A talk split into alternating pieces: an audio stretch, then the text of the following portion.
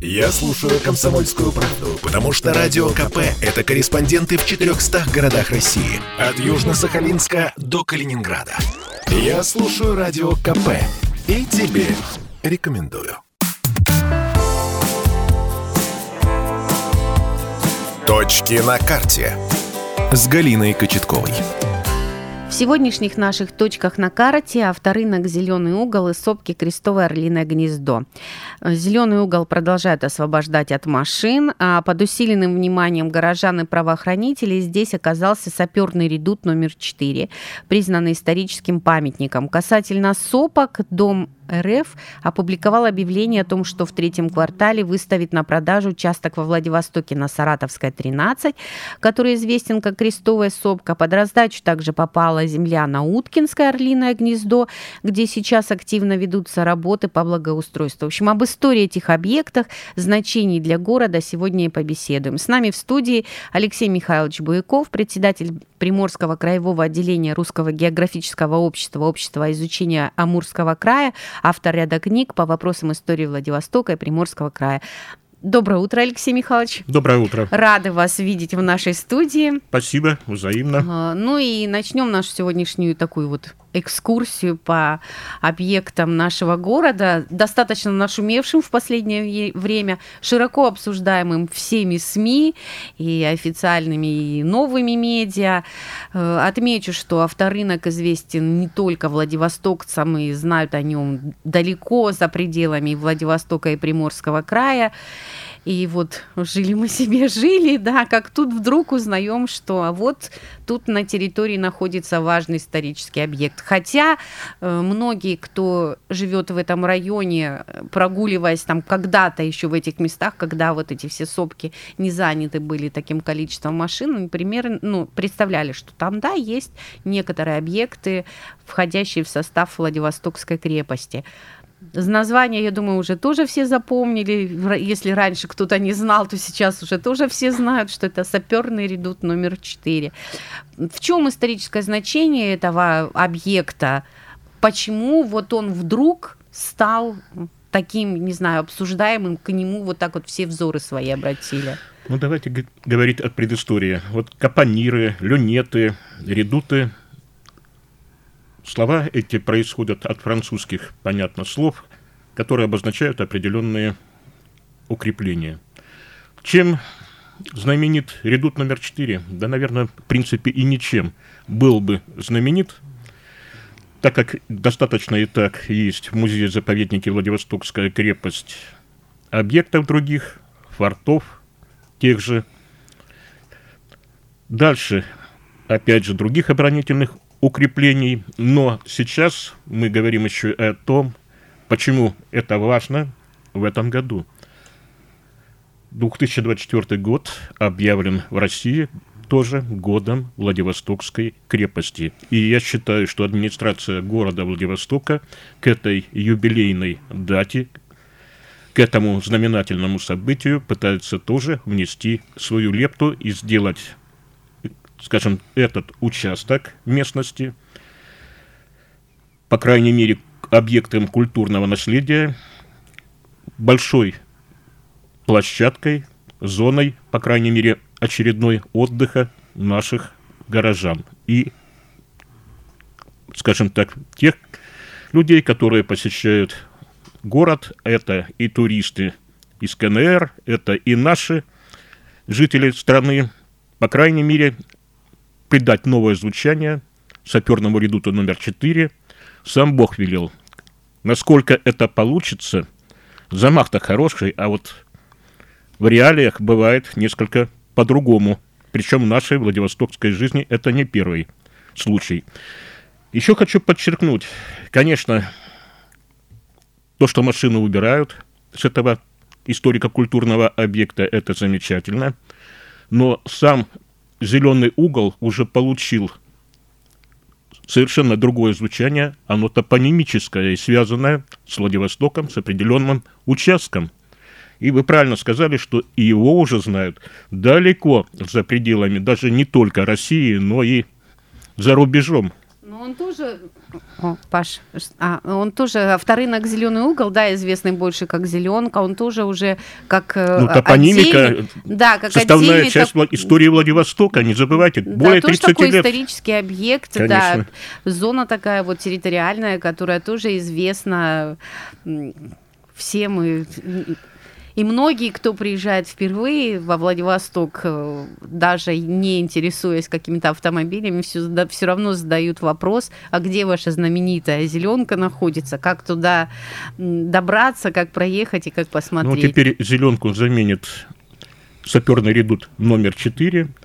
Надо сказать, что действительно в объектах оборонительных сооружений Владивостокской крепости они занимают, занимали очень такое реальное положение оборонительное. И чем уникален еще объект, он практически сохранился, ну, несмотря на определенные временные факторы, изменения, единственным во Владивостоке. Второй, еще саперный редут номер 5, тоже в том же практически месте, он сохранился менее потому что до еще этих событий, когда объявили музей-заповедник Владивостокская крепость, разрешили строить на объектах Владивостокской крепости. И практически от редута номер 5 ничего не осталось.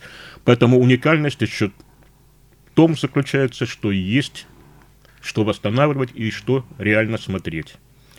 Тем более планируется, еще раз говорю, там прогулочная зона, смотровые площадки. Да. То есть объекту историко-культурному придадут новое звучание и сделают действительно местом отдыха наших жителей и гостей Владивостока. Ну, будем надеяться, что все вот эти планы, они да, я тоже надеюсь, будут реализованы. Константин и... Владимирович Шестаков методично делает все для того, чтобы придать Владивостоку современный красивый вид. И самое главное, дать возможность создания новых общественных пространств для горожан. А, на, на самом деле, да, машин уже там практически не осталось. Э, наш ну, коллега, конечно, это да, вызывает недовольство, и, но и, это, и, извините, и, наши реалии. Наши, наши реалии, да. Я вот как житель того района, да, я живу совсем рядом с, авто, с авторынком «Зеленый угол», я пока не могу вот э, сказать ни, ничего, да, ну вот увижу, Хорошо когда или плохо, преимуществ, да? наверное, наверное, все-таки преимуществ будет больше, то есть появится место, куда мы можем вот пройтись э, рядом и погулять, то есть не среди машин, а Э, э, какая-то появится зона, зоны. зона, да, появится зона. Но опять же, да, возвращаясь к историческому значению, я не думала, что вот на всей территории Владивостокской крепости, вот он один остался, да, это ну, такой объект, так. саперный редут. То есть какие-то форты, батареи, да, их все-таки достаточно много, и а редут, ну, будем надеяться, что его восстановят. Ну, и... будем надеяться, как и другие, хотя бы не восстановят, а сохранят как объект историко-культурный. Потому что Владивостокская крепость, действительно, и его объекты требуют очень пристального внимания и, соответственно, финансирования. Вот это самая проблемная точка. Найти финансы для поддержания и сохранения этих исторических объектов, включая и саперный редут номер 4. А учитывая то, что Владивостокская крепость, она вообще уникальна в своем роде, нигде больше такой нет, и построй, строилась, да, она вот в такое время имела огромное стратегическое значение для города. Естественно, мы должны все-таки приложить все усилия для того, чтобы ну, я сохранить. с вами согласен. И еще, если так подчеркивать важность именно саперного редута, если мне память не изменяет, этот объект, наверное, на территории Сибири и Дальнего Востока единственный. Я предлагаю об этой теме поговорить после выпуска новостей. Нам необходимо прерваться. Точки на карте с Галиной Кочетковой. Мы продолжаем нашу программу. И мы заговорили, закончили нашу беседу, остановились, точнее сказать, на э, том, что наш саперный редут уникальный не только для Владивостока, но и вообще для зоны Сибири. Да, для зоны Дальнего Востока и Сибири следующий редут, который я лично видел, находится в Омске. Но, естественно, он и по размерам, и по сохранности не чита нашему. Поэтому уникальность еще и в том, что надо действительно этот историко-культурный объект восстановить и сохранить для потомков. Ну, а мы переместимся с авторынка «Зеленый угол», немного ближе к нашей студии, я бы так сказала, э, территориально, и поговорим о сопках. Э, кстати, Дом РФ готов передать 10 гектаров земли на улицах э, Саратовская, это сопка Крестовая, и Уткинская, это Надгорье сопки Орлиное гнездо администрации Владивостока. В общем, поговорим о сопках, да, об уникальности этих объектов, чем они интересны. И давайте, наверное, начнем с сопки Крестовой, да? Давайте, давайте. с Крестовой. Кем и когда была описана эта сопка открыта и в чем ее уникальность, уникальность и достопримечательность? Ну, наверное, по крайней мере, если говорить, кто первый открыл, это большой вопрос. А вот в честь кого первым названо, это да. 80-е годы позапрошлого века действительно активно шли съемки топонимические.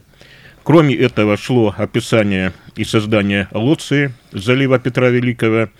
И здесь, хочу подчеркнуть, сыграл большую роль капитан второго ранга Егершильд, Эгершильд, вот, Густав Христофорович, который командовал корветом «Гридень», и именно в 1860 году одним из первых он увидел эту сопку, и сопка была названа в честь его фамилии. То есть она первоначально была Егершельд.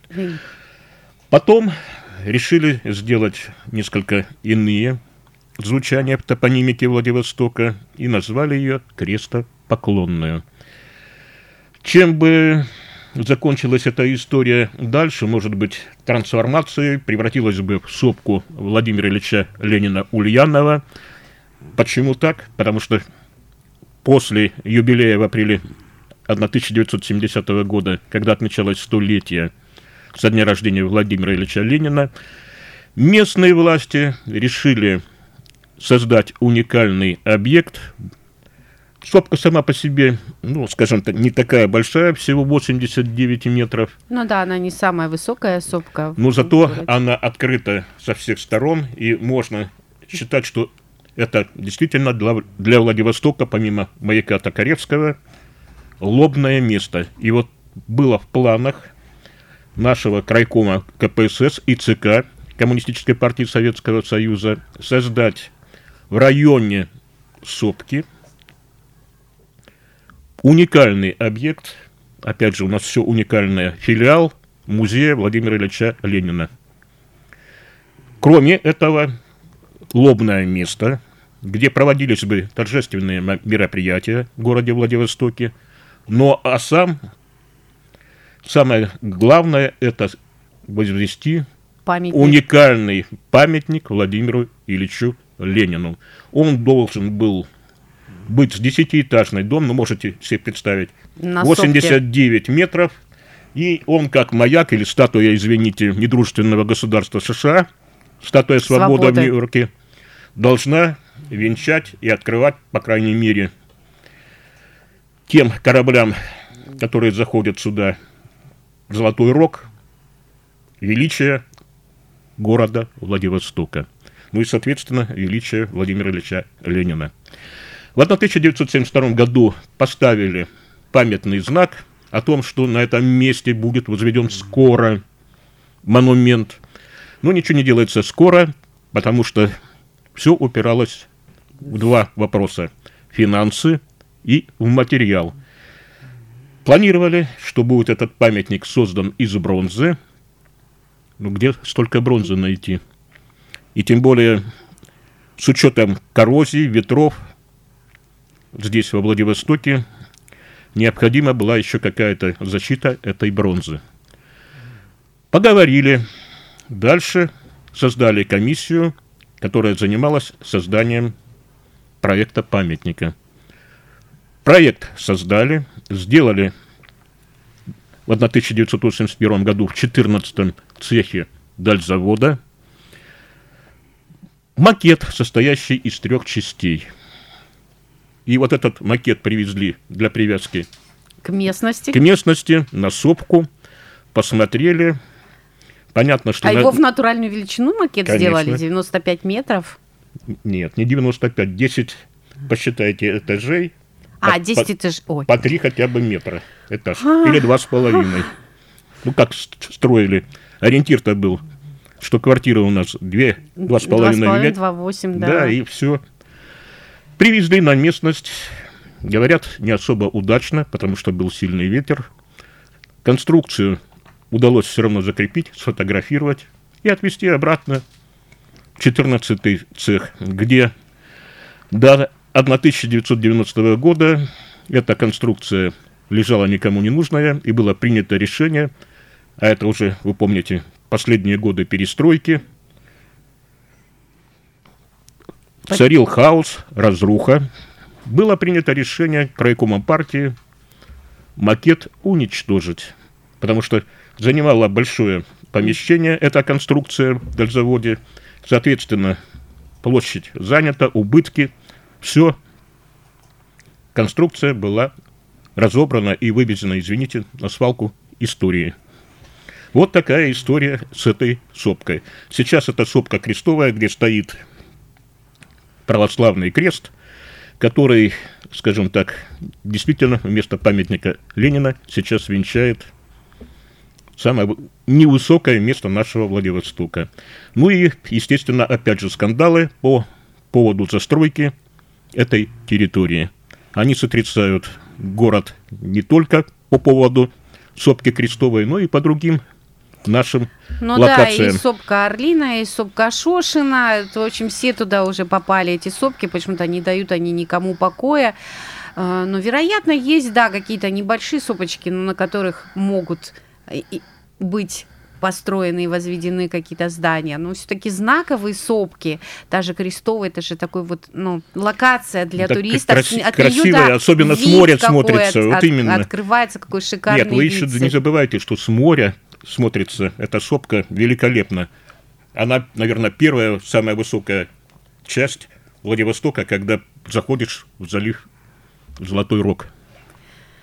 Все-таки нужна туда какая-то, не Ну, знаю, знаковая фигура на вершину этой совки, чтобы вот ни, никак не многоэтажная Ну, наверное, дом многоквартирный, а что-то Фигуру надо что-то вернуть туда. Я имею в виду, первоначальная рассопка называлась возможно, Егершельд. да, возможно, Ну, это так. возможно. В порядке обсуждения. А сопка орлиная, или как ее чаще называют, орлиное гнездо, тоже не самая высокая сопка в черте города, но от с нее также открывается потрясающий красивый вид, несмотря на то, что тоже рядом ведется строительство, и со всех сторон ее уже там застраивают. Нет, ну надо отдать должное администрации Владивостока. Сделали новое общественное пространство. Практически в конце прошлого года его открыли официально. Это, опять же, и видовая площадка, с которой открываются во все практически стороны нашего города замечательные виды. Ну и плюс зона отдыха для тех жителей, которые находятся рядом, не только для туристов. Это великолепно. Можно погулять с детьми, можно поиграть. Ну и если говорить о топонимическом значении этой сопки, то она, конечно, тоже называлась не Всегда орлиное гнездо. не всегда орлиное гнездо. Называлась она сопкой Клыкова первоначально в честь офицера, который делал, опять же, промеры в конце 19 века во Владивостоке. Потом ее переименовали в сопку Орлиную. Это уже в честь, скажем так, тех событий, которые проходили в Болгарии, на Шипке. И самое главное, что после переименовали уже в Орлиное гнездо. Не просто Орлиное, а Орлиное гнездо.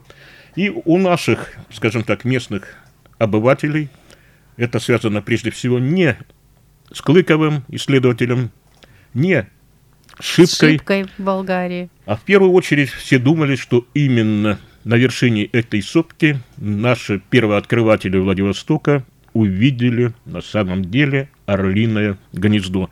Орлы парили, вот теперь орлиное гнездо и оттуда и появилось.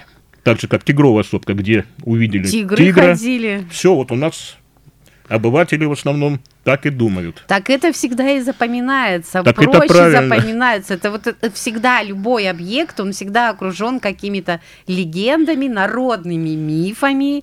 Так И это ж хорошо. По крайней мере, люди хотя бы думают, а не просто... пере- передают рассказывают. Опять же, у у думающих людей всегда возникает вопрос, а правда ли это так? Так вот, для И чего они и наши передачи искать, существуют. Начинают искать какие-то Поэтому ответы мифы, на свои. легенды нашего городка надо развеивать.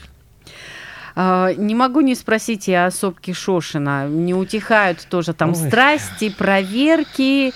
Э, Расскажите о ней немножко. Опять печальные истории, связанные с гаражами, со стройкой незаконной. По этому поводу, конечно, ведутся уголовные дела, но я не в этой части хотел сказать. Сопка имеет тоже свое историческое название, Большая Комендантская.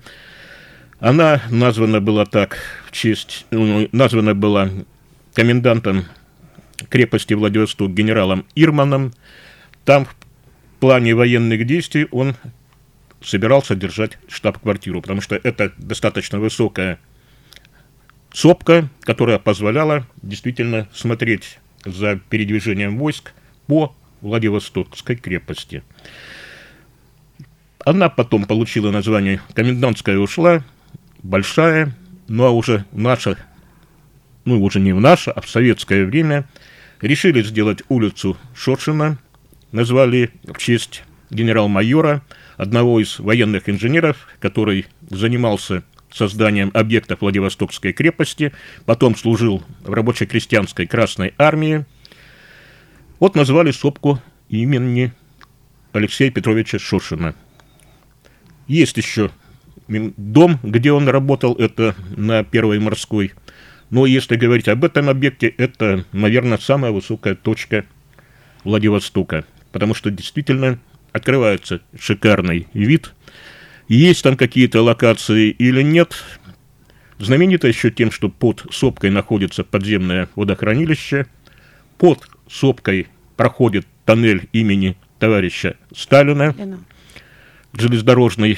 Ну и, соответственно, сейчас идет массовая застройка многоэтажными домами, в кавычках, гаражами. И поэтому этот объект, ну, действительно, вызывает определенные у горожан споры, что ж там в конечном итоге будет. И я думаю, что это тоже вопрос к нашим властям, создать, может быть, и тут какую-то культурно-развлекательную локацию для жителей именно этого микрорайона. Все-таки, если говорить в целом, да, о сопках Владивостока, ну, можно сказать, что это такие вот знаковые, да, э, природные объекты, которые для нашего города вот какое-то м, определенное такое теплое значение имеют, потому что многие при, гости нашего города, там вот, например, петербуржцы, для них вот слово сопка, ну, практически ничего не значит. У них и в лексиконе они часто переспрашивают, а что такое сопка? И когда начинаешь рассказывать, а вот у нас, да, во Владивостоке есть семь знаменитых сопок, и каждая уникальная и интересна по-своему, у каждой есть своя история, своя там не знаю, историческое значение и там и в, наименованиях и прочее, и прочее, связаны с определенными э, именами, да, историческими, поэтому все-таки сопки мы должны как-то сохранить эти Ну вот сопки, сейчас не застраивать их. О том, что сопки. благодаря деятельности члена нашего русского географического общества Трусенева Георгия Борисовича, который на протяжении десятков лет отстаивал сопку на той стороне Золотого Рога, сопка Бурачика,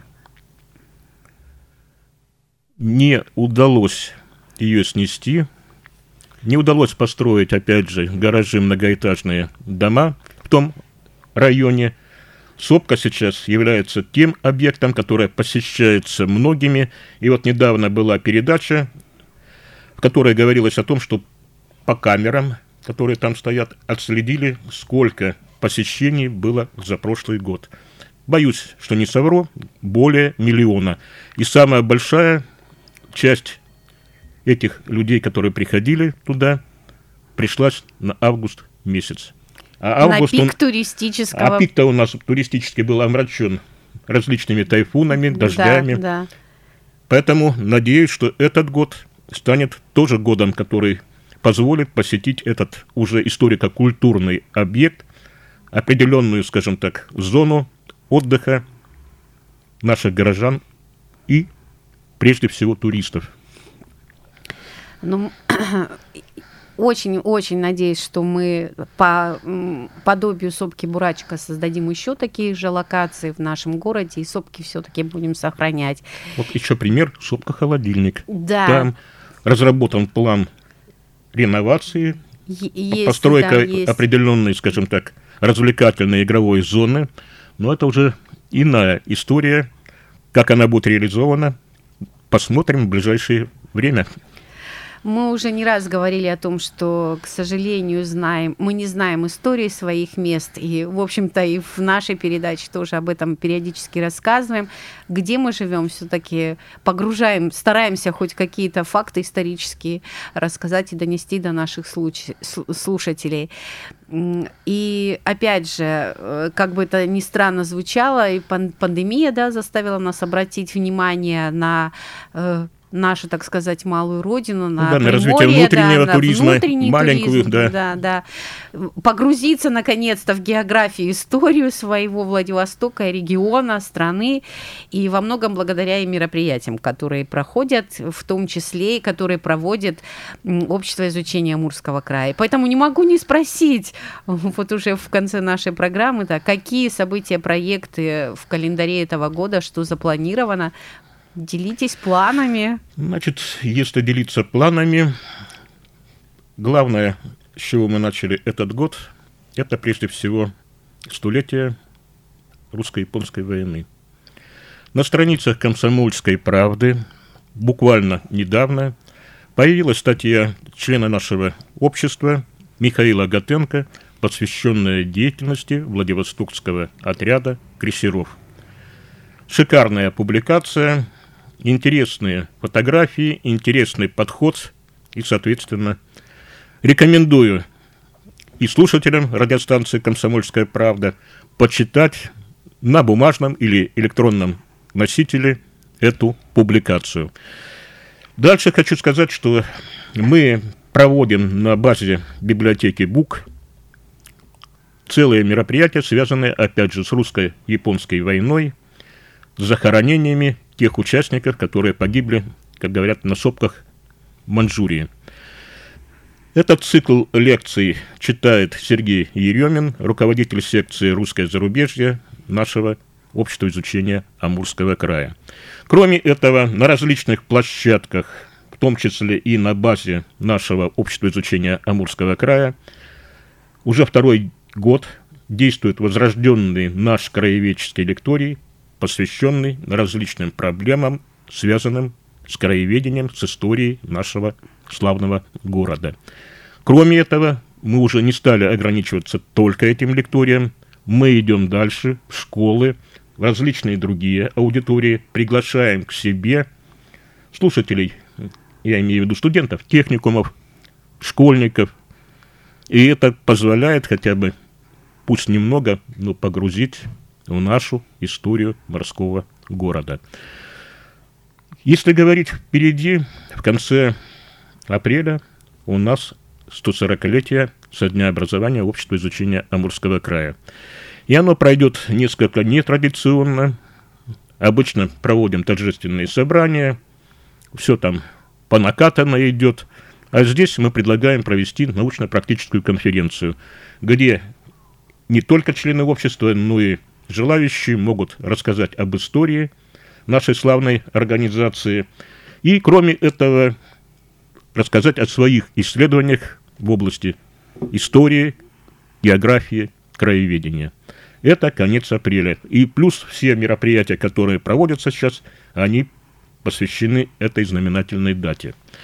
Если вы помните, в конце сентября, начале октября прошлого года Большое мероприятие. Да, второй межрегиональный Мгм. фестиваль РГО. Открываем Россию заново всей семьей.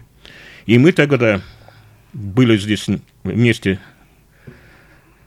и говорили о чем? Что будет продолжение. Так вот, продолжение следует. Будет. С 17 по 19 августа, а 19 августа это день образования Императорского русского географического общества, мы на различных площадках в крае, а не только в Владивостоке, проведем тоже фестиваль, только наш локальный, как продолжение второго межрегионального. Здесь будут задействованы площадки, где у нас есть прежде всего отделение, находка, уссурийск, безверховая или славянка, камень рыболов, спаск. И дальше Арсеньев, там нет площадки, нет отделения. Дальше Дальний Горск, еще забыл про отделение в Артеме. Но этим мы тоже не ограничиваемся. Где члены нашего общества есть, в Ольге, в Черниговке, мы тоже проведем комплекс мероприятий совместно, прежде всего, с правительством Приморского края. Мы без них не можем. Тоже с туристическим информационным центром Приморского края ТИЦ.